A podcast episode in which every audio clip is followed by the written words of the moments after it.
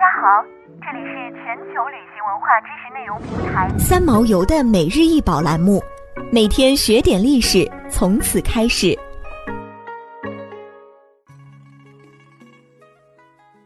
刺绣鞋源于新疆地区的鞋子，厚四点七厘米，长二十三点五厘米，宽九点四厘米，材质包括羊毛、麻、皮革、丝绸等。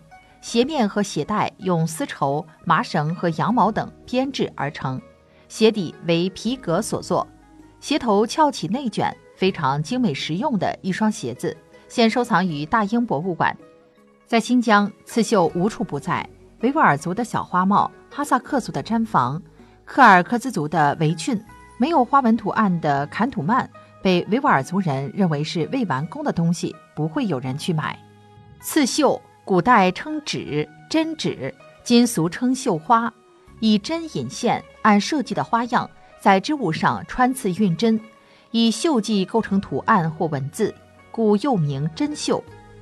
人们在史前时代用纹身、纹面、纹绘服装等方式美化生活，以后则用线将花纹缝钉在衣服上，由此创造出了刺绣。由于传统刺绣多为女性所做。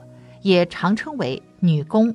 从诞生之日起，刺绣始终比同时期的其他纺织品表现出更自由的形态。随着刺绣工艺的技术发展和内容充实，其纹样也日益显示出多样性和多变性。而刺绣不仅是人类生活中的实用品，更是一种反映古代中华人民智慧和审美的艺术品。想要鉴赏国宝高清大图，欢迎下载三毛游 App，更多宝贝等着您。